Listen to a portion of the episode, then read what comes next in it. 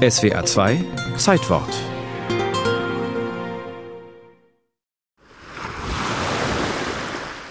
Es ist der Abend des 17. August 1969. Am Strand des DDR-Ostseebades Boltenhagen steht nur mit einer Badehose bekleidet der 19 Jahre alte Axel Mitbauer. Ein Hühne von einem Mann, 1,92 Meter groß, 82 Kilo schwer. Er hat den ganzen Körper mit 30 Tuben Vaseline eingecremt zum Schutz gegen die Kälte.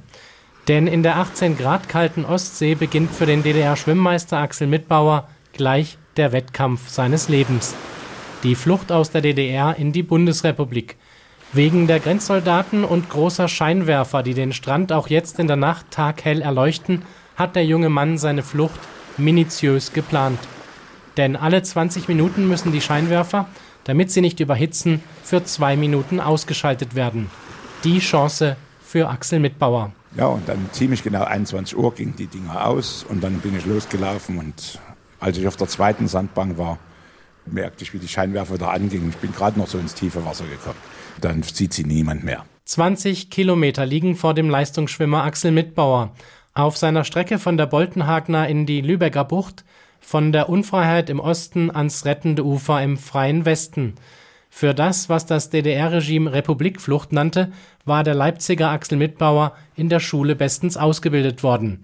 Er hatte im Astronomieunterricht gut aufgepasst und konnte sich jetzt bei seiner Flucht durch die Ostsee an den Sternen orientieren. Allerdings, wenn Sie die Sterne sehen, ist natürlich der Himmel offen und dann wird es kühler. Nachdem ich etwa vier Stunden geschwommen war, bin ich an einer Boje vorbeigekommen. Da habe ich mich dann entschlossen, auf die Boje hochzuklettern. Und oben war wie so bei einem alten Segelschiff so ein Mastkorb. Und die Intention war eigentlich, am nächsten Tag sich von der Sonne wieder aufwärmen zu lassen und den Rest zu schwimmen. Auf der Leuchtboje wartet Axel Mitbauer von 1 Uhr nachts bis zum frühen Morgen. Er winkt einigen Fischern auf ihren Booten zu, die ihn aber nicht bemerken. Gegen 7 Uhr morgens nähert sich dann das Fährschiff Nordland. Es ist auf dem Rückweg von der dänischen Insel Bornholm nach Travemünde. Auch das Fährschiff fährt zunächst vorbei, kehrt dann aber zurück, weil ein Passagier Axel Mitbauer auf der Boje entdeckt hat. Dann kam da mit so einer Sprechtüte der Kapitän, was ich denn da mache. Ich sage, na, ich komme von drüben. Dann sagt er, das hört man. Und äh, ich habe gefragt, ob er mich mitnehmen kann. Da sagt er, klar, ja, logisch. 7.35 Uhr hat das Boot angelegt in Travemünde und dann hat mich der Kapitän und der erste Offizier zum Bundesgrenzschutz gebracht.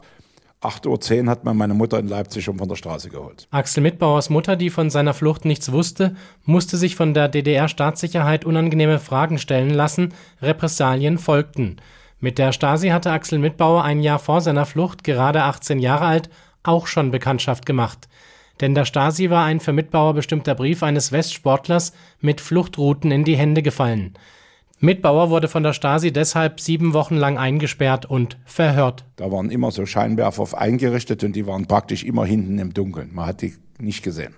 Ich habe Lichtkammer gehabt, dann hatte ich teilweise Dunkelkammer, Einzelkammer. Trotzdem weigert sich Axel Mitbauer in einem Schauprozess wegen Menschenhandels gegen einen Fluchthelfer auszusagen. Die Stasi-Methoden hatten System, weiß der Journalist Karl Wilhelm Fricke. Er wurde wegen seiner DDR-kritischen Berichterstattung von der Stasi aus der Bundesrepublik in die DDR entführt. Auch er wurde tags und nachts verhört und isoliert. Das nenne ich verbunden mit totaler Isolation Folter. Axel Mitbauer hat alle Schikanen und Stolpersteine auf seinem Weg vom Osten in den Westen gut überstanden. Er wohnt in einem Vorort von Basel und trainiert die Schwimmer in Luzern.